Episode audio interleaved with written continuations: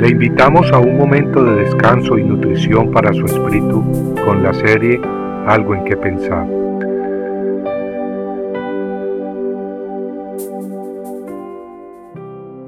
Tú formaste mis entrañas, me hiciste en el seno de mi madre. Te alabaré, porque asombrosa y maravillosamente he sido hecho. Maravillosas son tus obras, y mi alma lo sabe muy bien. No estaba oculto de ti mi cuerpo, cuando en secreto fui formado. Tus ojos vieron mi embrión.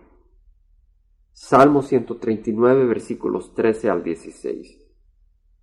David fue un gran siervo de Dios, ungido e iluminado por el Espíritu Santo, un hombre que reconocía que nuestros cuerpos han sido formados por Dios mismo en el vientre de nuestras madres. Exactamente las escrituras nos dicen que la criatura concebida en el seno de la madre no está oculta de los ojos de Dios, es Dios mismo quien le da forma. Tal vez usted se pregunta, ¿por qué nacen entonces criaturas ciegas o sordas o con enfermedades? Bueno, de una cosa estoy seguro, y es que Dios está en control de todo lo que pasa en este mundo. Aunque Satanás está temporalmente reinando y gobernando, él no puede hacer nada sin que Dios no se lo permita primero.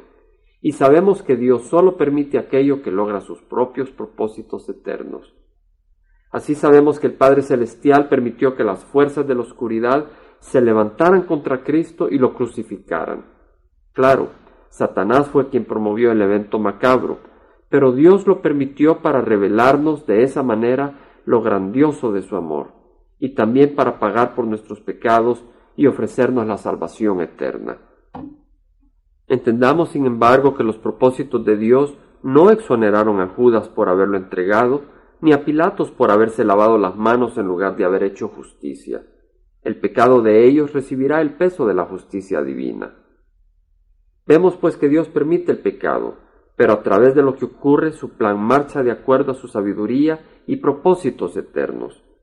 De ahí que si una criatura es concebida como resultado de fornicación o adulterio, la madre no tiene el derecho de destruir al fruto de su vientre. Ella sí puede arrepentirse, pero no asesinar a la criatura. Un mal no se cura con otro peor. De igual manera, el que descubramos que un tierno nacerá ciego o sordo no nos da el derecho de matarlo. En Éxodo 4:11 leemos que Jehová le dijo a Moisés, ¿quién ha hecho la boca del hombre?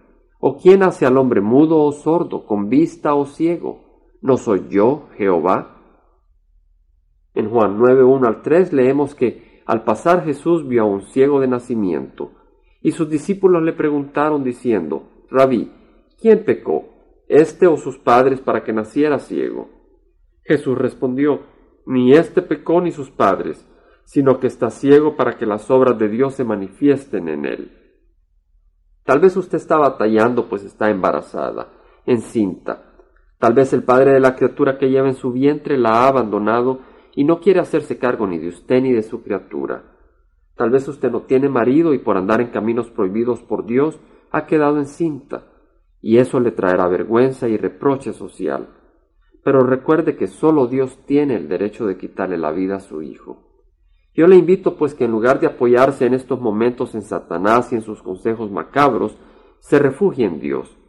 En Él encontrará misericordia y perdón, y en Él encontrará también la fortaleza, provisión, amor y la sabiduría que necesita para cuidar y educar a su Hijo.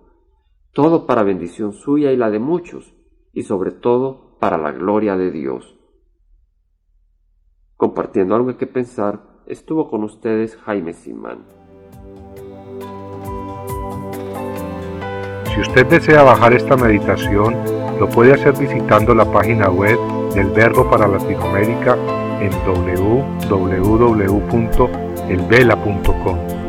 Y el Vela se deletrea E L B de verdad E L A, donde también encontrará otros materiales de edificación para su vida. Puede también escribirnos a El Vela Pio Voz 1002 Orange, California 92856, Estados Unidos. Dios le bendiga.